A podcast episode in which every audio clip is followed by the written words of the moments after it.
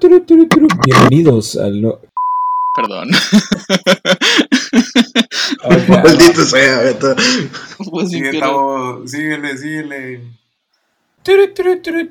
Bienvenidos al podcast Dame Cuerda, todos los miércoles en las noches a las cinco y media. Oh, yeah. ¿Cuál es el tema, Tavo? Con el tema de hoy vamos a estar viendo lo que es el club de hiking. ¡Bravo! Muy bien. ¿Quién quiere empezar? A ver. ¿Quién- Pues el coordinador, ¿no? Ah, el coordinador Alexis, Alexis Coordinador. Vázquez. Alexis Vázquez. Pero tenemos que presentarnos todos. Yo no los conozco, chicos. No sé quiénes son ustedes. Ah, Pues bueno, el día, preséntate primero. el día de hoy nos está acompañando el coordinador del club de hiking, César Alexis. Alexis. ¡Wow! Wow. Alexis. Soy Aleski. Vázquez. Aleski. El coordinador del club de escalada, Heriberto Lozano. Hola, me pueden decir Beto. El facilitador estudiantil junior, Mauricio Cortés, que no tiene nada que ver conmigo. Hola. Víctor Cortés. Son, son primos, son primos. ¿Qué onda, primo? No, primos somos Tavo y yo, pero esa es otra historia. Bueno, pues Gu- Para Gustavito otro episodio que- si quieren. no, no es broma.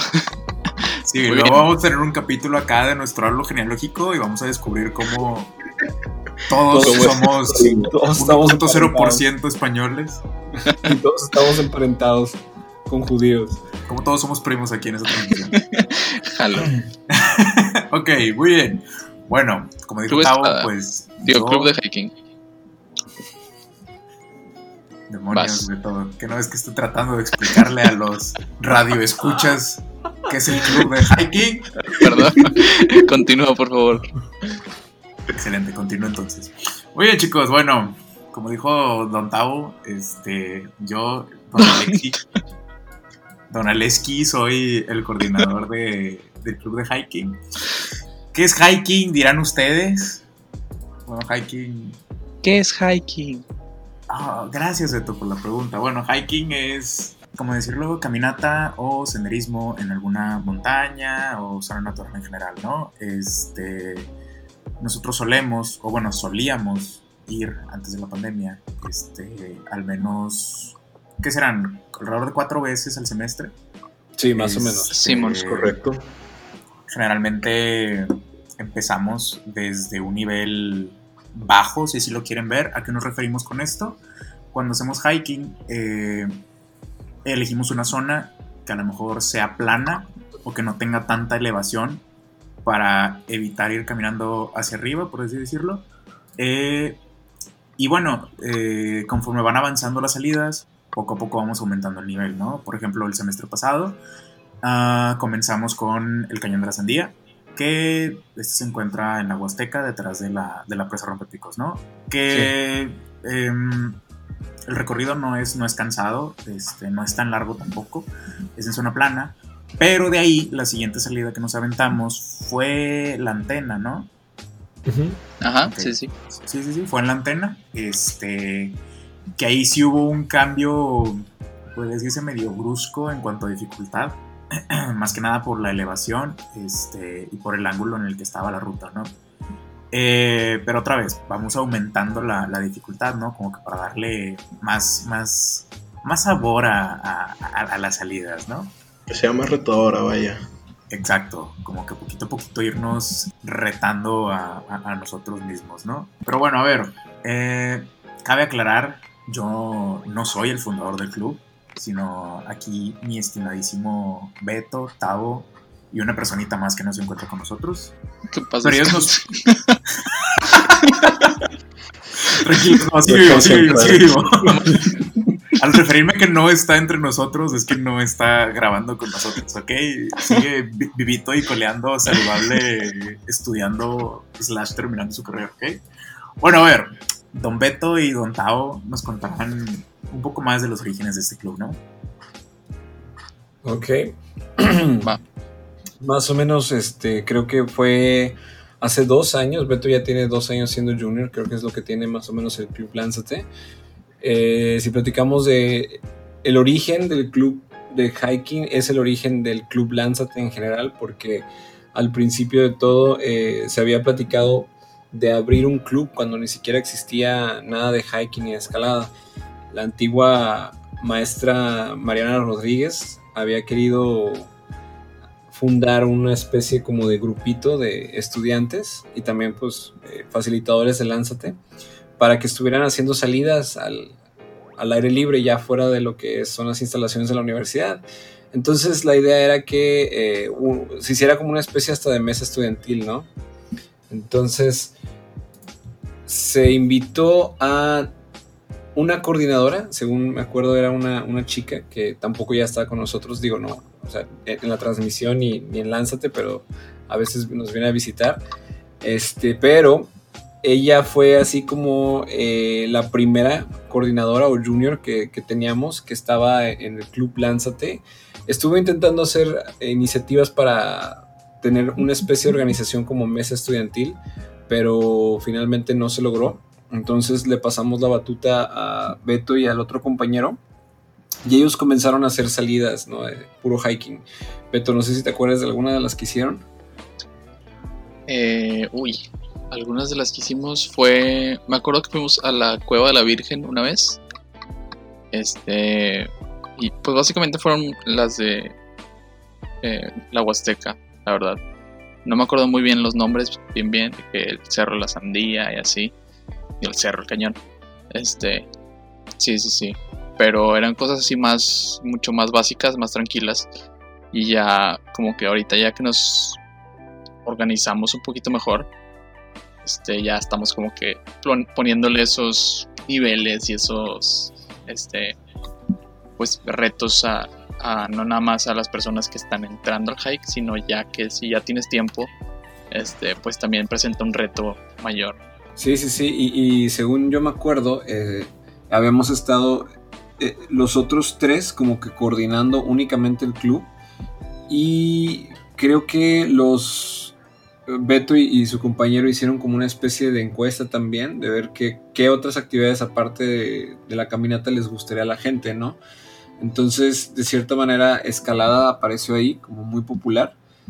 También nos habíamos dado cuenta que había mucha gente que estaba yendo al club de senderismo, pero como habíamos mezclado la escalada en algún momento del club, lánzate también era como que había mucha gente que nos decía, oye, yo nada más quiero ir a escalar, no, no quiero ir a hacer senderismo, o viceversa, de que no quieren ir a hacer escalada, quieren nada más estar caminando. Entonces lanzaron esta encuesta para ver qué más pueden hacer en el club Lánzate. Y pues fue muy popular la, la escalada, entonces empezamos a ver la posibilidad de separar y hacer dos clubs, uno de escalada y otro deportiva y otro de senderismo no sé si nos puedas platicar un poquito más, Beto, de cómo estuvo eso, porque creo que tú te acuerdas mucho mejor que yo. Eh, sí, esa vez me acuerdo que estábamos tratando de como innovar algo ahí, mi compañero y yo, y decidimos hacer una encuesta por, pues fue un Google, Google Forms, que era bien simple, así como dos, dos o tres cosillas, pero en una de esas preguntamos, bueno, ¿qué te gustaría hacer en la próxima salida? y pusimos varias opciones que tenemos ahí en Lánzate, como la escalada, como rappel, este, o irnos de hiking normal. Y pues a nuestra sorpresa salió que, que querían ir a escalar. Entonces dijimos, ah, pues bueno, va, una escalada, sí se arma. Y no pensamos que iba a estar tan denso como pensamos la escalada, pero ese es otro tema para otro episodio futuro. Este, entonces ahí fue cuando se dividió el, club y comenzó el club de hiking y el club de, escalada. Sí, me, acuerdo que fue también la idea de cómo vamos a diferenciar este, este club de escalada del club de hiking, ¿no? Este, bueno, al revés, perdón, hay que editar eso. Eh, me acuerdo que... se va a enojar un ¿Cómo, le damos preferencia al club de escalada? Que se enoje.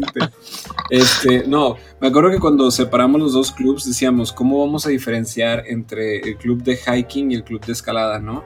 Y queríamos de cierta manera ver como una especie de progreso en el caminante, en decir, ¿sabes qué? Si empezamos al principio y la gente es la primera vez que nos acompaña y todo, vamos a hacer salidas eh, regulares o salidas sencillas que, que, una persona puede, cualquier tipo de persona puede hacer, desde eh, estudiantes de carrera a, hasta colaboradores, ¿no? Y, gente ya un poco más mayor. Si nos quieren acompañar, comunidad, que mientras sean comunidad UDEM. Y luego empezamos a decir, oye, ¿y si vemos como que un progreso, empezamos a hacer como que salidas intermedias y un poquito más cañonas, porque hay lugares muy pues famosos o simbólicos de, Nuevo León, que, que, son como el Cerro de la Silla, por ejemplo, la M, eh, ¿cómo le llaman esta que está enfrente de, de la UDEM, que es la, que parece un nacho? ¿Que parece qué? Que parece un nacho, así de que un ángulo invertido. ¿La V? La V, pero. Ah, Porque la, la, ventana es allá en el cerro. Sí, no, no, no, ese es, lejos. Pero está, por ejemplo, Pico Perico. También tenemos el, ¿Cómo se llama? El Nido de los Aguiluchos, que está muy, muy bueno. Entonces, tenemos todos estos lugares que están muy padres, pero sí implica ya más o menos ocho horas de, caminata y tienes que tener una cierta condición. Entonces decíamos, ¿por qué no hacemos salidas como para entrenar para la última salida que sea como la, la más padre, no la más este, que te exige, pero que también tienes así como que cuando llegas a la cima puedes tomarte unas fotos padrísimas y así decir de que, oye, yo escalé la M, ¿no? O escalé el Cerro La Silla. Entonces fuimos haciendo una especie de calendario que fuera de que salidas sencillas, intermedias y luego ya la avanzada. Entonces eh, la estuvimos lanzando y al principio no tuvo tanto pegue, por así decirlo, pero, pero o sea, como que cuando vieron que éramos constantes y que, y que estábamos poniendo mucha propaganda, pósters y todo, ya nos empezaron a acompañar y de hecho ya se volvió como la gente que regularmente nos acompaña, pues está todo el semestre, ¿no? Entonces eso es muy padre. Bien, pero creo que aquí, ok, hay un punto que quiero tomar, este, como lo que es, bueno, se formó el, el grupo de hiking, ¿no? Pero detrás de crear el grupo, como que hay un objetivo detrás, ¿no? O bueno, en este caso sería una misión. ¿Cuál creen, quiero la opinión de, todos aquí, ¿no? Este, que es la misión en sí de, nuestro grupo de hiking? Bueno, cuando nos habíamos sentado los, dos coordinadores anteriores y, yo a platicar de qué es así como la función, ¿no? Porque no, no, hablamos tanto de la misión, porque no, somos así tan, tan formales, y de hecho no lo tenemos así como escrito en una placa o algo así, pero habíamos dicho, la, la idea es que cualquier persona pueda acompañarnos a, hacer una caminata y a conocer lugares naturales del estado de Nuevo León y hasta de Coahuila, ¿no? entre todo esto, o sea, porque sí nos interesa que la gente tenga mucho acceso o sea muy sencillo que puedan acompañarnos y, puedan hacer la actividad, ¿no? Y puedan ir a estos lugares muy padres. Sí, no, definitivamente concuerdo contigo, ¿no? Y aparte, pues antes cobrábamos, ¿qué? 100 pesos, pero ahora por órdenes de, del superior, pues lo tenemos que hacer de agrapa, ¿no? Por superior me refiero a nuestro jefe, ¿ok? No, no quiero involucrar. Sí, no quiero meterme en esos temas. Pero bueno, por órdenes del, del, de allá arriba, pues ya dejamos de cobrar, ¿no? Este, entonces, pues realmente el club era gratis para todos.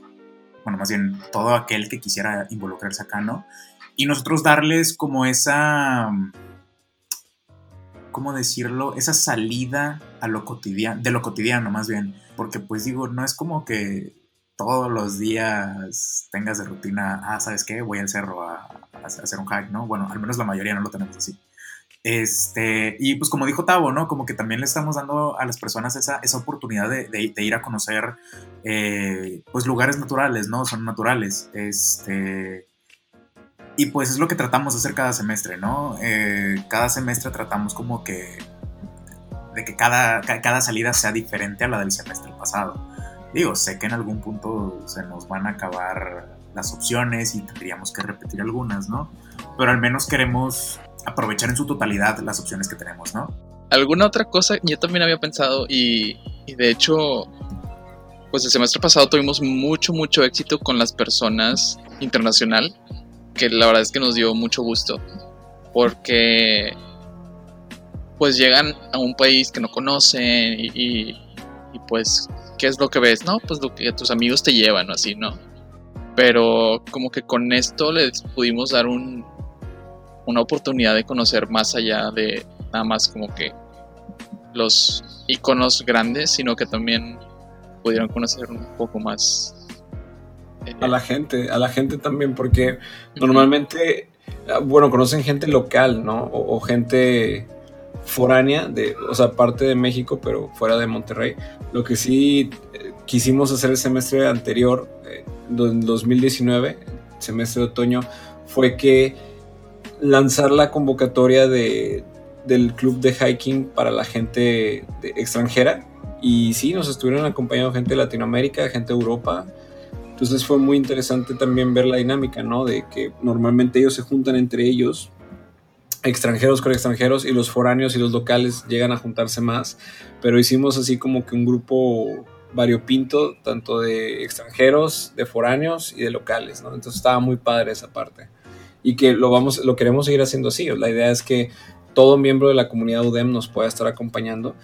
Creo que una de las ventajas grandes del el club de hiking es que pueden, es más accesible por decirlo así, porque no tienen que pagar y, hasta donde yo tengo enterado, no sé cómo le llaman ellos al, programa extranjero que tienen, Erasmus o, algo así, este, que o, o, tienen que estar reservando con mucho tiempo de anticipación, tienen que pedir permisos, tienen que pagar algo, no recuerdo cómo me habían platicado que era, pero, pero no alcanzaban muchos, ¿no? Entonces que preferían venirse con nosotros porque era como que un poquito más informal y, y más accesible, ¿no? Entonces eh, fuimos muy populares también con ellos y, y fue algo bueno que, que, hicimos el semestre de 2019 porque prácticamente a inicio de este año 2020 no hicimos tantas salidas por la cuestión de la pandemia. Sí, digo, una cosa muy padre acerca de la, de la gente que va a las salidas es que así como dice Tavo, ¿no? Es como que pues hay gente extranjera, hay gente foránea, hay gente que son de distintas disciplinas de la universidad, cosas del estilo. Y Digo, normalmente eh, muchas de las personas que nos acompañan a estas salidas también suelen acompañarnos en los famosos miércoles de escalada. Entonces es como que pues no vas con gente completamente desconocida o algo por el estilo, sino más bien como que de perdido vas y ya conoces a dos, tres personas. Y algo muy bonito que pasa en estas salidas es que eh, a pesar de que tú vayas solo, pues imaginémonos, ¿no? De que yo voy y resulta que ninguno de mis conocidos este, fue, a, fue a esa salida, ¿no? Eh, lo padre es como que una vez que ya estamos por empezar el hike, no es como que, ah, bueno, pues nosotros nos vamos así en bolita y como a ti no te conocemos, este, pues a ver cómo te vas, ¿no? Sino como que todos tienen esa, este, ¿cómo llamarlo? eh, como, como que, esa unión, ¿no? Ese, esa apertura a, a, la demás gente. Sí, como que toda la gente es muy abierta a aceptar nuevos miembros en estos tipos de salidas y luego luego se, se, ve que la gente se pone como que muy cómoda con, con, con el resto de, de, la gente que va en la salida, ¿no? Sí, y creo que tiene que ver también por la forma en que tra eh, trabajamos o, o, o hacemos la caminata. Normalmente se juntan Mm, la gente que va muy rápido se va en un grupito, la gente que se va intermedio, así como que a buen paso, y la gente que es lenta. Entonces se forman estos grupos naturales y ya cuando uno está caminando pues con otra persona eh, y los dos van como al mismo camino o al mismo ritmo, es muy difícil que se queden callados, ¿no? Y también los, los latinos solemos ser un poquito más eh, amigables con el resto de la gente, ¿no? Entonces ya como que los obligamos a platicar con, con uno que va ahí en el camino. Entonces se vuelve muy, no, aunque no es el objetivo o la misión, como lo estábamos platicando, como es el otro eh, club que tenemos de escalada, que más adelante platicaremos de él, sí se da una comunidad implícita, ¿no? O sea, sí, sí tenemos una unión porque como dice Mao, la gente que viene el miércoles de escalada a practicar, tiende también a venir al miércoles de digo al miércoles ojalá fuera miércoles. Miércoles de hiking chicos próximamente. Halloween sí ya sé ojalá se pudiera no no no o sea vienen también vienen a, a las salidas de hiking entonces sí se, sí es una comunidad, pero sí hay mucha gente también que no tiene nada que ver con la escalada, ni, ni viene a los miércoles ni nada, pero sí viene muy regularmente a las salidas de hiking, ¿no? Porque quiere tomarse la foto en alguna cima, o le gusta mucho estar afuera y, y le gusta hacer el ejercicio, o ah, de plano quiere conocer gente, quiere conocer lugares que nunca ha conocido de Nuevo León o de Coahuila.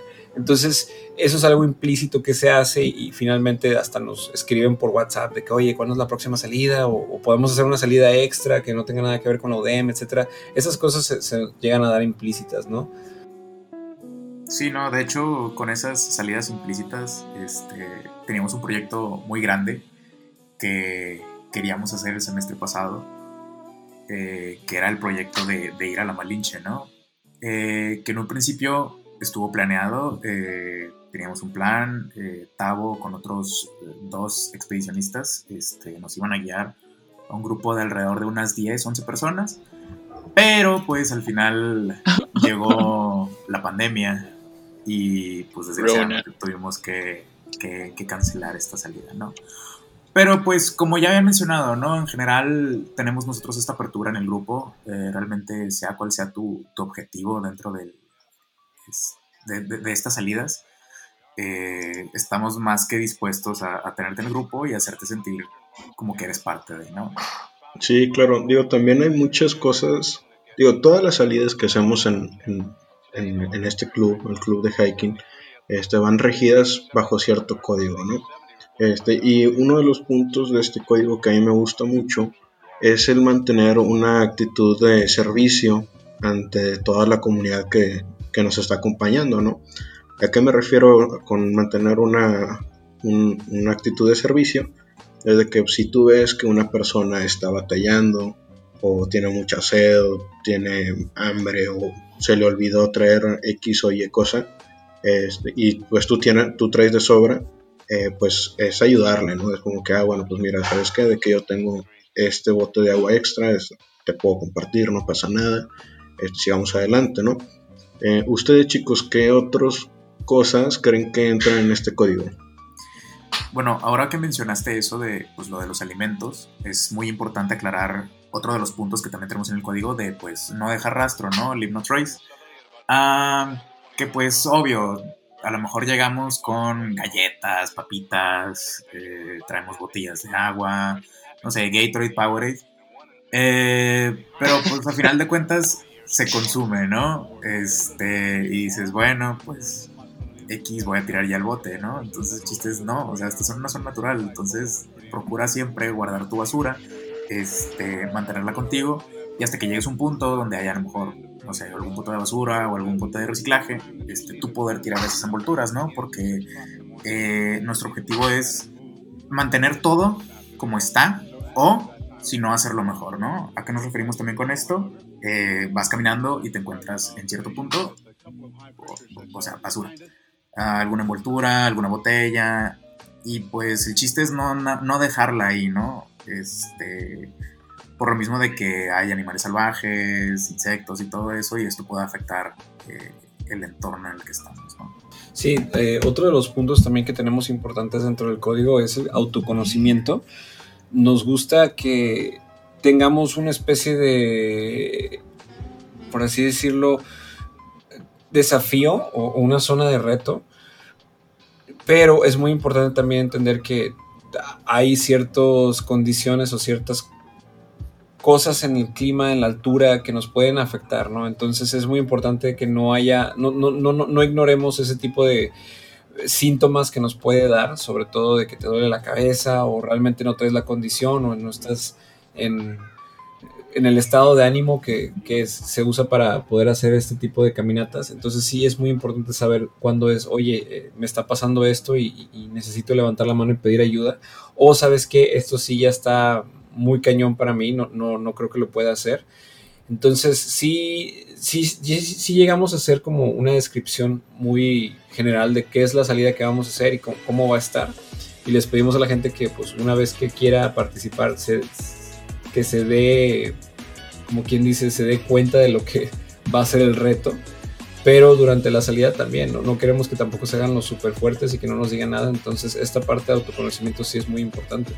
Claro. Sí, sí, sí. Y uno de los puntos que yo también considero así bastante importantes es pues el, de estar en, en, zona de reto. Este, ahorita ya lo mencionaste más o menos, pero estar en esta zona de reto donde te estás empujando hacia tu límite y tal vez, tal vez no llegas al límite o no lo pasas, este, pero te estás empujando saliendo de esa zona de confort. Este, eso yo creo que ya es, eh, pues ya es ganancia, ¿no? Si nunca has salido a, a, una montaña y dices, ¿sabes qué? Me voy a apuntar y va. Ah, bueno, ya estás saliendo de tu zona de confort y aunque sea un hike, no sé, de media hora, una hora, pues ya saliste, ya, ya lo hiciste, ya te superaste, ¿no? Este, igual después alguien que, ah, ¿sabes qué? Pues yo salgo nada más una o dos veces a la semana correr 5K. Y luego dices, ah, pues vamos a ir a, a un hike que dura ya más, unas 6 horas. Ahí dices, oye, pues bueno, va, si me lo aviento, entonces zona de reto. Igual saber que en cualquier momento, en cualquier punto, pues al final es una elección. O sea, no, estamos obligando nada a nadie. Entonces, si dices, ¿sabes qué? Ya me levanté, vine, caminé. Pero yo creo que hasta aquí llego porque no creo que la vaya a hacer de regreso y voy a terminar muy mal. Ah, bueno, pues sabes qué? Este es válido, podemos ver cómo le hacemos para si alguien se va con, con esa persona, regresan al carro o algo. Este, pero saber que siempre tienes esa elección de, de que no es obligado, ¿no? Sí, claro, y creo que algo también muy importante es mantener como que una actitud de empatía hacia todos los miembros del equipo, porque este, este club de hiking está abierto para todos, ¿no? Tanto gente que es experta en el tema, como gente que apenas va empezando, gente que lo hace meramente por hobby o cosas del estilo. Entonces, eh, si eres una persona que es experimentada, pues mantener esa, esa idea de, oye, pues sabes que vengo en equipo, no vengo yo solo, me tengo que mantener con, me tengo que mantener cerca, tengo que, tengo que formar parte de este equipo, ¿no? Porque pues a lo mejor puede pasar algo malo y pues tengo que estar yo para poder ayudar al equipo en lo que, en lo que yo pueda, ¿no? Sí, sí, sí, ahumando con esto lo que, lo que está diciendo Mao, eh, pues como ya habíamos dicho, nuestras salidas son en zonas naturales, ¿no? Son zonas que nosotros no podemos controlar. Este, ¿A qué me refiero con esto? Pues en las zonas naturales a las que vamos hay, hay animales, hay plantas, hay hiedra, hay el clima, eh, que bien nos puede tocar un día lluvioso, nos puede tocar un día soleado, ah, bien nos puede tocar un día con lluvia. Eh, todos estos elementos eh, pues, nos pueden afectar a final de cuentas, ¿no? Eh, otra vez, no sabemos qué animales se nos puedan cruzar, o bien algún participante puede tener alguna deshidratación o una insolación este, por estar expuestos al sol, ¿no? Pero esto va amarrado, por así decirlo, eh, alguna de las cosas que nosotros como facilitadores hacemos antes de un hike, ¿no? Eh, nosotros primero pues tenemos que, que investigar, ¿no? Eh, tenemos que checar cómo va a estar el clima en, el día en el, que, en el que nosotros queremos ir. Este, y también pues tenemos que hacer un scouting este, para poder revisar el área y pues ver que sea que, que, esté disponible, ¿no? Para nosotros poder ir y, hacer el hike. Sí, porque una de las cuestiones que estamos viendo es que están cambiando mucho las entradas. Eh, hay algunos vecinos de los lugares a los que vamos que no les gusta que haya tanta gente en tráfico. Entonces están cerrando entradas o, las están de plano así tapeando por completo y ya, ya ni siquiera saltando te puedes entrar. Entonces el scouting nos sirve mucho y va muy aunado a la parte de seguridad en todo momento, ¿no? Porque ahorita que Alexis estaba mencionando ciertos factores ahí muy importantes, la gente puede pensar que esta actividad de senderismo pues es nada más caminar, ¿no? Y, y caminar es muy sencillo, pero el problema es dónde estás caminando. Entonces para nosotros sí es muy importante que no haya unas, unos barrancos así impresionantes o, no haya un deslave de piedra que nos pueda lastimar, porque pues son, lugares que nosotros no controlamos. Las, de ninguna manera las condiciones en las que se puede presentar el ambiente y a diferencia del centro Lánzate, por ejemplo, que ahí sí tenemos la mayoría de cosas controladas y, tenemos protocolos, etcétera, acá no tenemos eso, pero sí tenemos ciertas estrategias y hacemos previamente también un análisis de riesgo de qué puede estar ocurriendo, ¿no? Entonces, para nosotros la seguridad de los participantes siempre va a ser muy importante, va a ser lo más importante, de hecho, en cualquier salida. Y pues son cosas bien, bien interesantes que tenemos que tomar en cuenta. Eh, y de hecho, este, también tenemos unas, como, de esto que dice de seguridad, pues nosotros tenemos que también tomar esas medidas de seguridad y saber cómo viene la gente, ¿no? Que, que va a ir con nosotros. Entonces, por eso tenemos que llenar un formato médico que la verdad está muy sencillito, está muy, muy conciso, pero sí nos da la información que necesitamos para asegurarnos de que todo salga bien. Entonces, se me hace que eso es eh, importante porque creo que sí nos ha llegado a pasar que, que lo necesitemos al menos en el momento así como que algo pasó y vamos a a hacer como estilo un rescate o una atención más médica a alguien. Este, cosas como, me acuerdo una vez cuando fuimos al Cerro Chupón, este, que íbamos subiendo y ya estábamos en, pues en la, en la parte donde todos toman fotos, ¿no? Que ahí está la piedra bien padre, así como que, wow. Este, y me acuerdo que que una de las participantes iba caminando y no sé si se resbaló o con una rama o qué, pero se cortó. Este, y lo bueno es que pues siempre, como nos importa mucho la seguridad, llevamos nuestro botiquín y la pudimos atender y limpiamos y desinfectamos la herida y, y le pusimos un curita. La verdad es que no era nada así denso ni nada, estaba muy tranquilo, pero pues es parte de, ¿no? O sea, tienes que preparar para todo tipo de situaciones, entonces, pues, eso es una de las pequeñas como medidas que tomamos para poder eh, hacer todo esto bien y que la gente se lleve una buena experiencia, o sea, aunque diga, ¿sabes qué? Pues sí, me caí, me raspé lo que sea.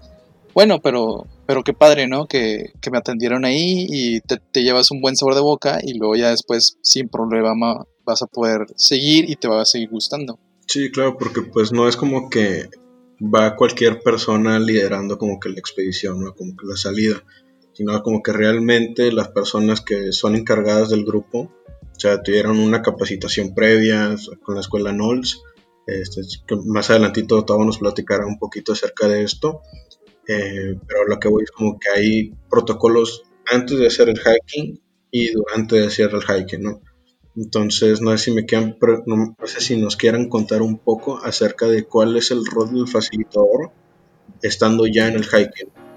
Uno de los eh, protocolos o algo que nosotros como facilitadores tenemos que hacer, creo que en algún punto antes ya se había mencionado, pero pues voy a adentrar un poquito más, es que eh, nosotros como facilitadores nos repartimos en posiciones durante el hike.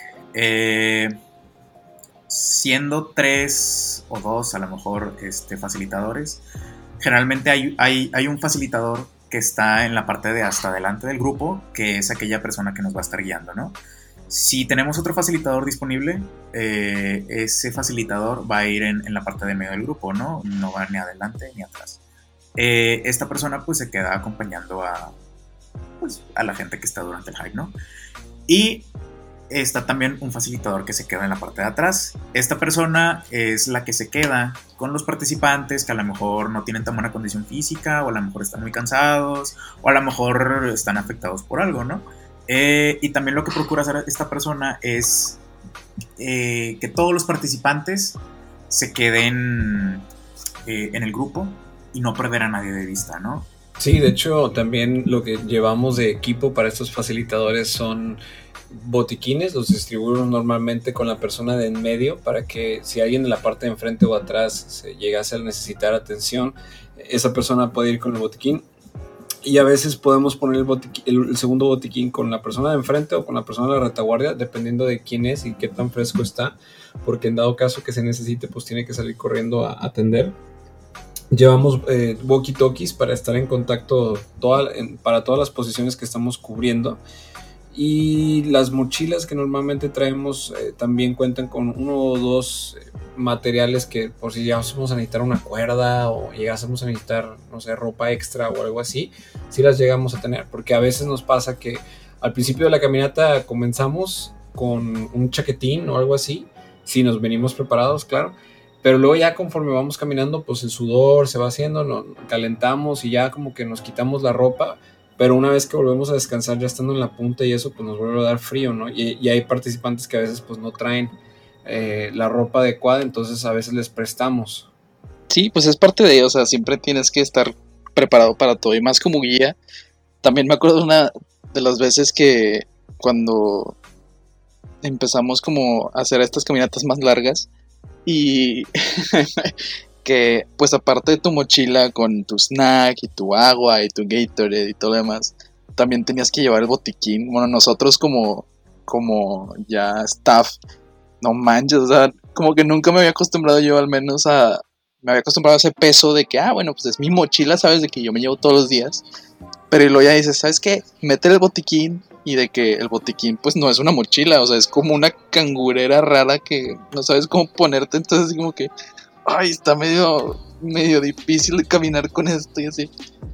Pero pues la verdad es que te vas acostumbrando y, y todo vale la pena por, por tener esa seguridad que no nada más percibida, sino que sabes que la puedes dar. Y también como toda la preparación que, que nos han dado y que nos han capacitado de, de pues primeros auxilios y estas eh, prácticas y estos protocolos que tenemos que seguir, ¿no? Sí, de, análisis de riesgo. Miren, eh, normalmente la, capacitación que llevamos, por así decirlo, yo al ser miembro del Centro Lánzate como trabajador o colaborador, como el nuevo idioma, como lo están mencionando, es, normalmente tenemos la certificación que estaba mencionando Mauricio, que es de el WAFER, Wilderness First Responder, o, sea, rescatista al aire libre, que nos las da la escuela, la National Outdoor Leadership School allá la tomamos en Estados Unidos. Tuve la oportunidad de hacer la mía en el 2018, si mal no recuerdo. Ahorita ya aunque está por vencerse mi, membresía, voy a tener que volver a ir para poder recertificarme.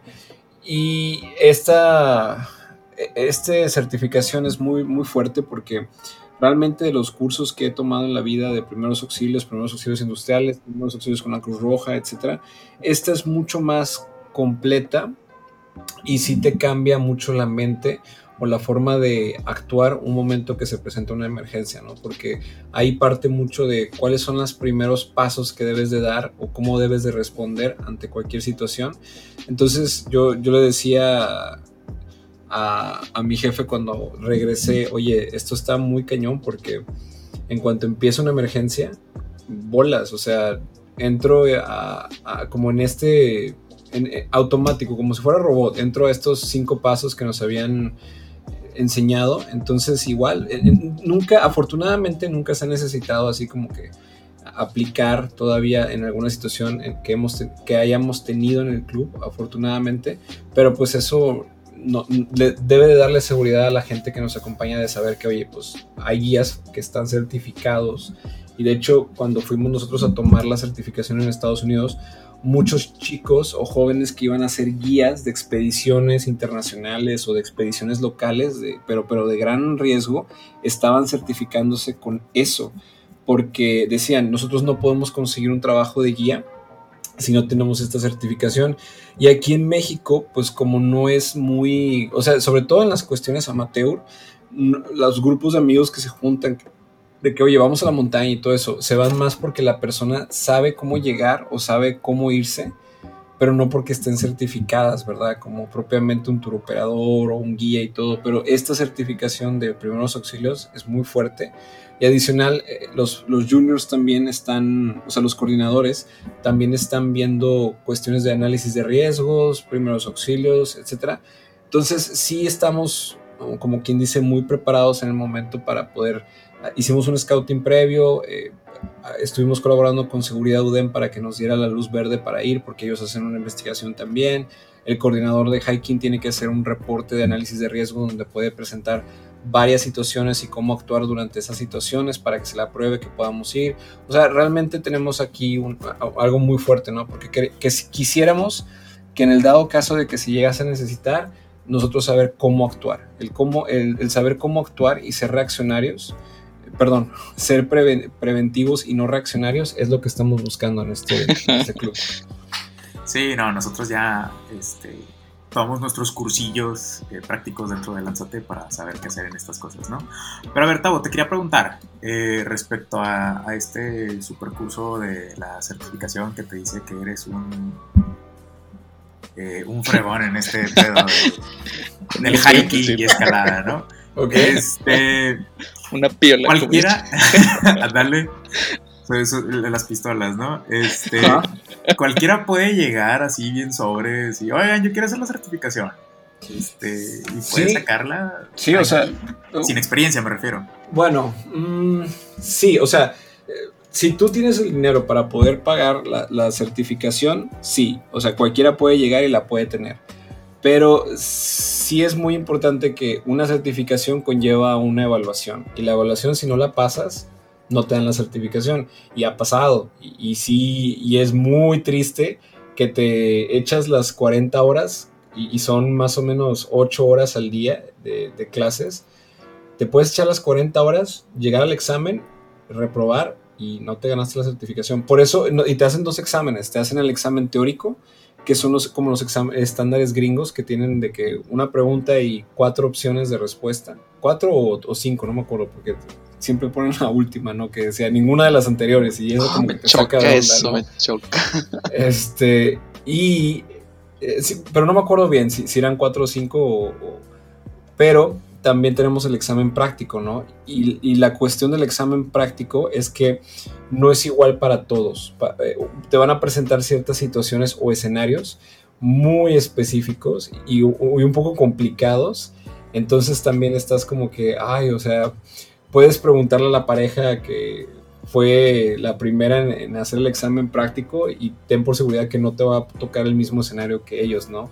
Entonces, una de las cosas también que los instructores están viendo durante el curso es que también reaccionas ante estos escenarios que te están poniendo, porque te van a sacar en la noche a una excursión, a una caminata y probablemente te van a poner ahí un escenario, ¿no? O, te van a decir, oye, ah, vamos a hacer... Qué padre Sí, sí, sí, o sea, sí está muy completo en ese sentido y, nos ponen unos escenarios muy chidos. Yo me acuerdo que el, más importante, así como el más grande que tuvimos fue, vamos a hacer como si fuera un gran desastre, o sea, y, no les vamos a decir cuál es el desastre, pero va a haber muchos heridos y queremos que ustedes establezcan un cierto, ¿cómo le llamaban ellos? Command Center o alguna especie de cadena de mando donde haya puestos muy específicos, va a haber una especie de jefe o de director o de persona que va a tomar la última decisión, que va a estar en un, en un cuartel general, por así decirlo, el command center, el headquarters. Y luego va a haber gente que va a estar a cargo del material que ustedes tienen y va a recibir órdenes del jefe y él va a estar diciendo, bueno, tantas camillas se van a usar, tantos equipos de primeros auxilios, tantos recursos, pero lo va a estar de cierta manera racionando y va a tener gente de transporte, va a tener gente reaccionaria, etcétera, o sea, y estuvo, estuvo muy padre también porque teníamos ahí a un ex, ex coronel, ya me acordé, ex coronel de las fuerzas americanas, y que había estado en el Katrina. Él, había estado mucho en la cuestión de logística, ¿no? Y, entonces el chavo tenía todo el entrenamiento del mundo, ¿no? Porque había sido coronel eh, oficial de las Fuerzas Armadas y todo. Entonces cuando nos, o sea, nos dijeron, ¿quiénes, ¿a quiénes van a nominar para los puestos, ¿no? De, liderazgo durante este escenario. Y todos lo volteamos a ver y él nos dijo así como de que, oigan, yo ya estuve en el Katrina, o sea, ya, ya tuve mi oportunidad de esto, ya, ya sé lo que es ser jefe. es mejor que los jóvenes les toque esa oportunidad, ¿no? Para saber cómo reaccionar. Entonces, aunque, ¿cómo se llama? Nominamos a alguien que era joven y todo, y lo hizo muy bien, también teníamos como de cierta manera a este, esta voz veterana de este tipo de situaciones que también nos estaba ayudando. Entonces, es muy padre por lo menos tomarlo en Estados Unidos porque nos tocó de las Fuerzas Armadas. Eh, un veterano, ¿no? Un coronel. De las fuerzas policíacas había dos personas de la SWAT que ellos para poder lograr acabar con su capacitación policíaca tenían que tener esta certificación y a varios, a varios chavos que eran como turoperadores o guías de expediciones que querían estar haciendo y que querían sacar su, su wafer, ¿no? Entonces es, es muy interesante que de todas estas disciplinas estén sacando esta certificación. Yo que tengo ahí un poquito de bagaje en este tipo de, certificados o de entrenamientos, les puedo decir la verdad que este sí está muy campeón. Es, caro para, para, ser mexicano y, pagar en dólares, esto está caro, pero sí vale mucho la pena, porque yo regresando platiqué con un paramédico de la Cruz Roja que era amigo mío de los Scouts y vemos cosas similares, aunque él lo ve durante más tiempo. Eh, él ve como una, dos años de carrera técnica como paramédico. Lo que sí es que eh, yo veo, yo vi, perdón, en cosas de, de primeros auxilios, muchas de las cosas que él estuvo viendo y que sí me decía como que, órale, o sea, sí te echaste un entrenamiento muy duro y muy, muy completo en ese sentido. Entonces, como primeros auxilios es muy bueno. Ya para tratarlo y curarlo, etcétera, y todo eso, el, rol que una persona debe tener en esta, en esta cuestión de rescatista es saber cómo mantener al paciente vivo para que llegue a, una, a un lugar de hospital o que lo puedan atender y ya lo puedan tratar, ¿no? Pero tú lo debes de mantener vivo y, saber qué tiene para tú llegar con él a este hospital y entregar un reporte donde dice, oye, estos son las, los signos vitales que estuve monitoreando, esta es la posible eh, cosa que traiga, estas son las, las, las, causas por las que puede ser, etcétera. O sea, es una cosa muy completa. Y también está padre que, pues, o sea, podemos llamar a evacuaciones, ¿no? Y las evacuaciones pueden hasta implicar el uso de un helicóptero. Entonces, sí está muy, muy completo y muy padre. Así que ya saben, chicos, este. No, no están haciendo hiking con, cualquier persona, ¿eh? Está certificada. No, no cabe duda que la parte de la seguridad es uno de los puntos, si no es el punto más importante de, de todo este club, ¿no? El estarse preocupando por la seguridad y la integridad de cada uno de los miembros que vayan las salidas. Pero bueno, entonces, ¿cuál es el seguimiento o cuál o qué es lo que tiene que hacer una persona, miembro de la comunidad UDEM, para ser parte de esta clase de excursiones? Pues la verdad es que no, no es mucho, o sea, es un proceso, la verdad es que lo intentamos hacer pues fácil y rápido, pues por lo mismo para que la gente como que no sea tedioso y quieran venir. Entonces, básicamente lo que el participante hace es, tú llegas al centro Lancete, nos firmas un formato médico, eh, un formato de traslado, si es que vamos a, movernos o si vamos a llegar ahí en, los carros, pues no necesitamos ese, permiso, pero eh, usualmente sí lo, sí lo llenamos. Y básicamente es todo. O sea, con eso separas tu lugar y, ya. De hecho, en el grupo tenemos cupo limitado porque sí se nos llena, la verdad, bastante. No sé, digamos, anuncias una salida y yo creo que fácil en unos dos minutos, tres, bueno, al menos antes de que empezara toda esta pandemia, eh, pues en dos minutos ya tenías el grupo lleno y, oigan chavos, pues ahora lista de espera y teníamos yo creo que otras 15 personas, 20 en el grupo de espera este, que, que sí nos estaban, sí estaban al pendiente, ¿no? Eh, pero es, es muy fácil, es nada más llegar, firmas tu formato médico, firmas tu, tu formato de traslado y, y, ya. No sé si se me haya pasado alguna otra cosa que, que también tenga que hacer. No, creo que lo resumiste bastante bien. Y pues digo, lo padre de estas salidas es como que no obligamos a nadie de que, ah, bueno, pues nos vamos a ver justo en, en el punto de inicio, ¿no? Es como que siempre tratamos de poner un, punto intermedio de todos eh, para, para, ponernos rumbo al hiking, ¿no? Que normalmente el punto de encuentro que utilizamos el semestre pasado, antes de todo esto de la pandemia, era el estacionamiento de Plaza Real. Entonces ahí ya llegaba la gente que hacía, muchos hacían carpooling, de que muchos venían de San Pedro o de cualquier otro municipio y dejábamos los autos estacionados ahí en el estacionamiento y nos íbamos en, el transporte del staff, ¿no? Que ahí nos dividíamos entre tres, cuatro automóviles, dependiendo de la gente que, que asistiera a ese hiking. Sí, esto era más que nada cuando hacíamos salidas eh, un poco más lejos, como cuando nos íbamos, creo que es Hidalgo, ¿no? Donde está Potrero Chico. Sí, sí. Este, Y pues otros más, ¿no? Y también otro de los puntos de encuentro que teníamos era, por ejemplo, si nos íbamos a hike a algún punto dentro de la Huasteca, pues nuestro punto de encuentro era el estacionamiento que está eh, al lado de la entrada al parque, ¿no? Este, hacíamos nuestro hike y todo, y pues al final había quienes aprovechaban y se cruzaban por unos lotitos, ¿no? Este, pero bueno, también aquí no nada más es por parte de nosotros eh, el, mantener su seguridad, sino también es parte de ustedes, ¿no? Y bueno, pues siempre les damos recomendaciones que, de, qué es lo que tienen que llevar, ¿no?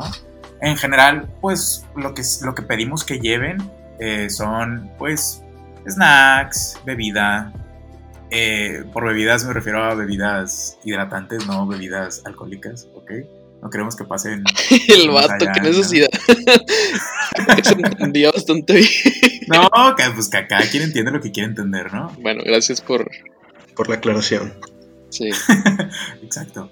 Y pues bueno, también un poco tanto de este, calzado y ropa necesaria para llevar, ¿no? Eh, en cuanto a snacks, eh, nos referimos a, pues bueno, llévense a lo mejor unas galletitas o una barra energética, a lo mejor algún dulce. Esto más que nada, pues como que para mantenerse enérgicos durante la subida, ¿no? Este, el chiste aquí es eh, como que a lo mejor ir aguantando, recibiendo un poquito más de energía mientras va subiendo. Este, pero no traerse encima todo el oxo, como ya nos ha tocado en ciertas ocasiones. sí, es cierto. A ver, cuenta cómo estuvo. Ah, creo que fue. Sin decir nombres. Sí, sí, sí. Completamente anónimo, chicos. este, creo que fue la antena. Sí, fue la antena. Eh, algunos de nosotros, como dijo Mau, eh, procuramos hacer carpooling a nuestro punto de encuentro, ¿no? Eh, entre ellos, pues, estaba yo, llevé, puse, puse mi auto para pues, ir a recoger gente, ¿no? como algunos saben, dentro del, del, de la UDM hay un 7 y pues bueno, ahí es donde aprovechan los foráneos a, llegar y a comprar sus cositas, ¿no? Bueno, no, no les miento que fueron como 20 minutos de, espera afuera de residencias, este, esperando que alguien estaba comprando pues, sus snacks en el CB, ¿no? Y oh sorpresa, entra con la mochila cargadísima de snacks a más no poder. Traía sándwiches, galletas, las bolsas gigantes de papas. Traía un chorro de cosas. Eh, uno pensaría, bueno, pues no te vas a venir terminando eso durante todo el hike. Oh, sorpresa, esa persona se acabó todo el Oxxo en ese hike. Pero lo que voy con esto es, eh, procuren no llevar muchas cosas, ya que no queremos que se llenen de comida durante el hike. El chiste es otra vez mantenerse enérgicos, ¿no? Porque no queremos que por el esfuerzo, por andar haciendo ejercicio, pues les venga doliendo al final el estómago o se estén vomitando en pleno hike. Entonces, pues queremos evitar esos, esos, esos accidentes, ¿no?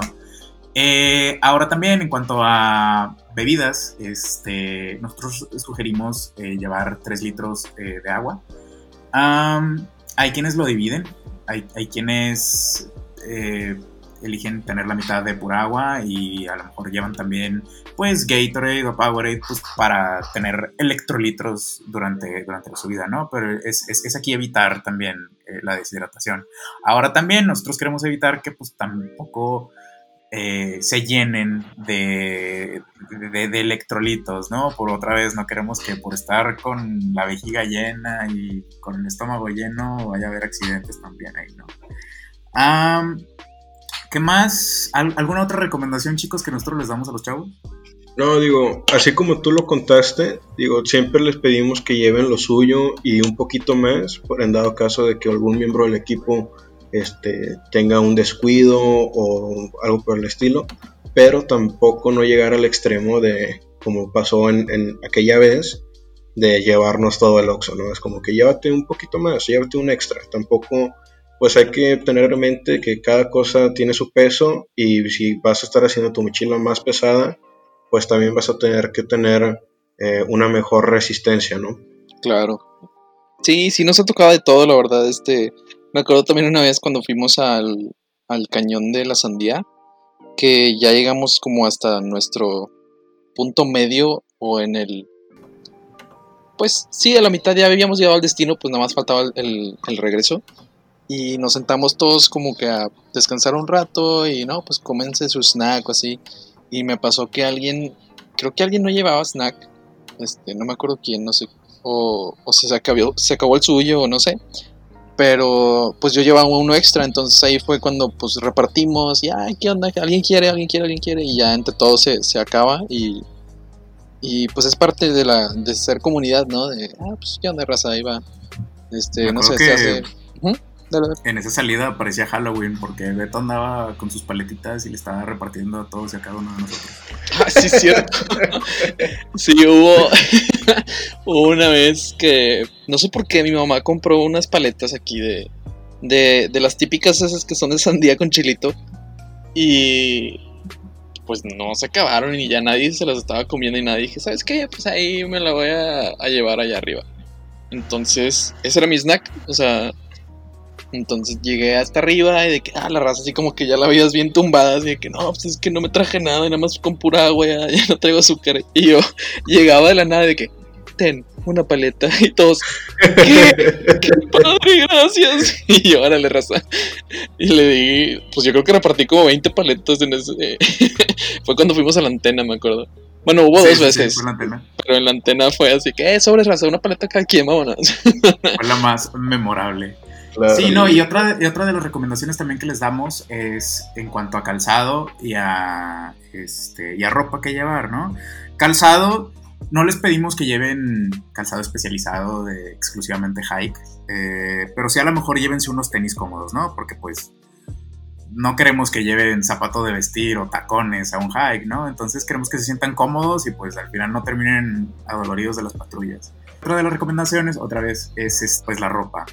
¿A qué nos referimos con esto? Pues de repente estamos a lo mejor en temporadas donde hace mucho calor y hace mucho sol, o bien pues hace hay mucha lluvia o hace mucho frío. Eh, en cuanto a esto, por ejemplo, cuando hay mucho sol, les pedimos que lleven a lo mejor camisas eh, de manga larga para evitar pues andarse quemando con el sol, también les pedimos que lleven gorra o también que lleven eh, bloqueador solar. Ahora bien, si hace frío o empieza a llover, pues les pedimos de que, ah, oye, pues llévate pues una chaquetita delgada, más que nada para, ok, cubrirte de la lluvia y cubrirte del frío, pero también que no te esté molestando durante, pues, durante el hike, ¿no? Es, pues, toma en cuenta que todo eso pues lo vas a estar llevando encima, ¿no? No, y luego, digo, cuando pasa de que está haciendo mucho frío o así y llevas una chamarra muy ostentosa, eh, pues digo, pues hay ramas, ¿no? Entonces te vas a ir atorando, a lo mejor se va a rasgar un poco tu, tu chamarra o tu chaquetín o lo que sea. Y pues tampoco no es buena, buena onda de que, oye, pues yo venía con una actitud buena de pasar el rato con mis amigos y bla, bla, bla, bla. Y pues me terminé echándome a perder mi chamarra, ¿no? Porque se me rasgó o algo por el estilo. Entonces también como que tener presente el saber pues a dónde vamos y como dice mi compañero Alexis, de que pues no te vas a llevar unos zapatos de tacón, no te vas a llevar unos Converse, que digo, sí nos ha pasado, no, no a nosotros como gente que los traiga puestos, vaya, no gente que lleva Converse en nuestras expediciones, pero sí me ha tocado ver de cuando ya venimos de bajada, de que van chavos subiendo eh, el recorrido y traen Converse, ¿no? Y es como que, vato, pues la verdad, no creo que sea tan cómodo subir en Converse, mejor tráete unos tenis deportivos o algo por el estilo, donde pues se preocupa un poquito más por, por, por el piano, que sea un poco más cómodo. Sí, na- nada de ropa de diseñador mientras vayan subiendo un hike. Oye, y ahorita que estamos platicando más o menos de qué llevar para el hike, lo que nosotros también queremos recomendarles es que durante el hike vayan siempre a su paso. O sea, no es una carrera, no tampoco crean que estamos haciendo tiempos y todo. Si ustedes son personas que pueden ir rápido y todo, adelante, porque sí es muy cansado cuando una persona que va muy rápido va lento por, por el resto del grupo. Como les platicamos al principio, hacemos casi tres grupos, ¿no? Los de mero enfrente, los de en medio, los de atrás o hasta mero atrás, ¿no? Entonces, vayan a, a su paso, es lo importante. Otra recomendación también es respiren por la nariz, porque si respiran por la boca se van a cansar bien rápido. Entonces, ese es una, un muy buen consejo. Otro es que constantemente estén tomando agua. Ahorita que estaba mencionando Alexis del agua y los electrolitos, yo haría la recomendación de que se lleven por lo menos mínimo dos litros de agua, uno para el camino de ida y otro para el camino de regreso. Y la ropa que ya están mencionando está muy bien. Eso es, eso es más o menos como que las recomendaciones generales que yo les puedo dar.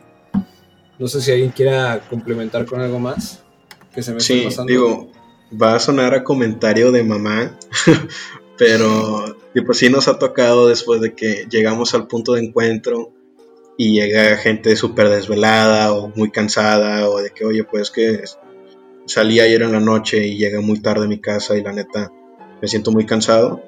Pues es como que, chavos, pues hay que ser conscientes, ¿no? De que vamos a levantarnos temprano para hacer ejercicio. Vamos a estar realizando una caminata aproximadamente de 4 a 5 horas, ya yéndonos a un extremo. Entonces, pues también un día antes, si descansen, ¿no? De que acuéstense temprano, si van a salir de su casa, tratan de regresar también temprano para que el día siguiente pues tengan la suficiente energía para poder llegar a hacer cumbre y que regresen este, sin ningún problema a su casa de nuevo. Sí, pues es parte de este, todas estas recomendaciones. Igual, pues, ¿qué más podríamos decir? La verdad es que... a mí me gustaría que cada quien platicara como que eh, la vez que más le gustó, tipo una salida, cuál fue su salida que más les haya gustado. Si quieren puedo empezar yo. A mí la salida que más me gustó fue la que hicimos el semestre pasado al Cerro del Chupón. Este, me gustó mucho porque pues iba mucha gente que yo conocía, ¿no? Muchos amigos, mucha gente, también iba mucha gente nueva. Y pues luego, luego en el, en el trayecto es como que, ay, ¿tú qué onda? ¿De qué, qué estudias? ¿O qué haces? ¿O qué trabajas? O así como que se va llevando una plática muy amena todo el, todo el trayecto. Y esa vez me acuerdo que tuvimos una sesión de fotos muy padre, de que ya estando todos ahí ah, arriba, en, la famosa piedra llamada la piedra del Rey León, porque asemeja mucho a, a la escena donde levantan a, este Simba, vaya. Simba. Y no sé, yo siento que esa fue la vez que a mí más me gustó. Fíjate que yo creo que a mí eh, me gustó mucho la de El cañón de la sandía. Porque, bueno, al, principio como pues entras y es así literalmente un cañón. Me, me impresionó mucho, o sea, nunca había visto como algo tan marcado, tan casi casi perfecto, ¿sabes? Este, de ese cañoncito y luego pues que tienes que subir la piedra y luego que nos encontramos allá una cuerda puesta y todo, o sea, como que hubo muchas cosas que lo hicieron muy memorable y, y pues fue, yo creo que fue el que ahorita más me ha gustado. Estuvo tranquilo, este, pero sí estaba muy bonito, eh, yo no tengo uno favorito en sí. Creo que el más memorable que tendría es el de, el de la antena.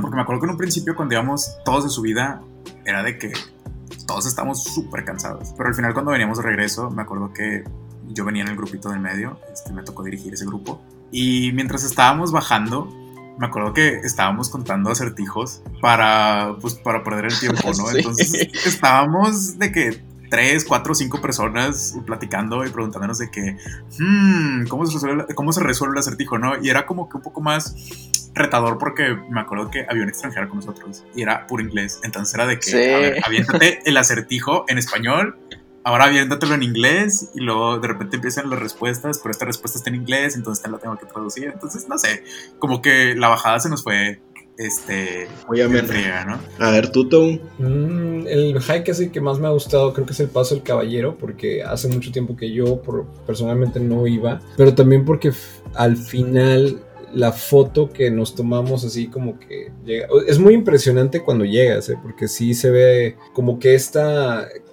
el peñasco que, se hace está padrísimo ya cuando llegas como esta abertura de la montaña es muy padre a mí me gustó que nos pudimos tomar las fotos y que también como que entendieron por qué la razón de la seguridad era tan importante, ¿no? Porque sí es muy impresionante la caída del despeñadero y me acuerdo que hasta nos pidieron de que, oye, ¿me puedes tomar una foto, no? Y, me prestaron un iPhone, me acuerdo, y que les hice la broma de que, ay, que ese se me cae por el, por el, barranco, ¿no? Y luego, luego la chava de que, no, mi celular. Entonces, sí estuvo chistoso.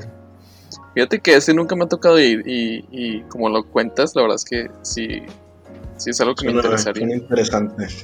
Eh, eh. Bueno, y también para toda la racita que dice de que, oye, pues a lo mejor yo nunca he tenido la oportunidad de, ir con ustedes a un hiking o siempre que trato de inscribirme siempre me pasan la lista de esperas o así. Eh, pues también hacerles el comentario que así como nosotros hay más comunidades aquí mismo en Monterrey, hay muchos grupos en Facebook. Uno de los que yo soy parte eh, se llama Senderismo Monterrey. Y está súper padre el grupo porque ahí la gente dice de que, oye, pues vamos a ir a, a, tal lado tal día, ¿no? A tal hora y nos vamos a ver aquí. De que toda la gente que quiera, que quiera ir, pues es más que bienvenida, ¿no? Digo, obviamente por la situación actual de la cuarentena, ese tipo de posts pues han bajado bastante drásticamente pero pues creo que es lo mejor por el momento. Pero ya una vez que todo vuelva a la normalidad, estoy más por seguro que, que, ese tipo de posts se van a hacer cada vez más, más seguidos, porque también gracias a esta cuarentena, eh, muchos de mis amigos o muchos conocidos que normalmente no iban a hacer esa clase de actividades, como que tomaron esa iniciativa, ¿no? Como que, ah, bueno, pues sabes qué, de que deja junto a un grupito de amigos y nos vamos, pero el problema es que no es solamente déjame, grupo, déjame a grupo a esa raza, ¿no? Es como que lleva toda una logística detrás y por bueno, nosotros damos como que esa solución a la, a la comunidad UDEM, ya que pues no prácticamente no hay ningún costo, solamente de que estés ahí al pendiente de las redes sociales al momento de que se pone una, una, publicación para ponerle, o sea, que vayas confirmando tu lugar y que puedas separar tu, tu, tu cupo, vaya. Sí, como dijo Mau, hay muchas sociedades así que, que, puede ser parte de, ¿no? Y bueno, nosotros no nos quedamos atrás, también nosotros pues tenemos otra vez el grupo de hiking, el, el club de escalada. Próximo episodio. Tranquilos chicos, terminando la cuarentena, retomamos actividades y ya podremos salir adelante. Y si ustedes están interesados, pues bueno, les dejamos nuestros contactos, ¿no? Yo, Alexis, soy el, el encargado del grupo de, de hiking, ¿no? Entonces si me quieren seguir en Instagram es arroba C Alexis Vázquez ZZ97 para que me sigan y si quieren ser parte o si tienen dudas de algo, me pueden mandar mensaje a mí, ¿no? Bueno, yo soy Beto y me pueden contactar también en Instagram. estoy como Velozano96. Cualquier duda, ya sea de hiking, de escalada, de lánzate, pues ahí estamos disponibles también. Claro, a mí también me pueden encontrar en Instagram como arroba mauricio.cortés.lanins, cortés con S, eh, por cualquier duda que tengan acerca de qué actividades vamos a estar realizando este semestre, que pues es un semestre fuera de lo normal, eh, y cositas del estilo de que, oye, pues cuando se van a reanudar las, estas actividades, o oye, escuché que por ahí estaban hablando de que un grupo de WhatsApp, de que quiero formar parte o así, de que claro que me pueden mandar un mensaje a mí o eh, a mi compañero Alexis, que es el, el, el responsable del club de, de, hiking, y, o a mi compañero Beto, que es el del de, club de escalada. También recordarlos, recordarles que sigan las redes sociales del Centro Lánzate en en Instagram los pueden encontrar como arroba lánzate-udem y en Facebook como Centro Lánzate Udem. ¿Y tú, Tabo? Yo, yo, Tabo no tiene, Tabo no tiene. Yo no tengo Instagram, no soy de esas cosas, pero si necesitan cualquier cosa del Centro Lánzate, si están interesados en la clase de facilitador estudiantil o algo así, sin problema les puedo dar el correo, mi correo es victor.cortés con s arroba udem.edu.mx si tienen alguna duda del centro Lánzate en general y así pueden escribirme y, y les puedo apoyar. Pensé que nos Pero bueno chicos. hemos llegado al final del programa. Hasta aquí Alexis Vázquez en Ténsame porque me caigo no, no. No me acuerda. no me acuerda. No me acuerda, chicos, no me acuerda. Nos vemos. Sobres. Bye.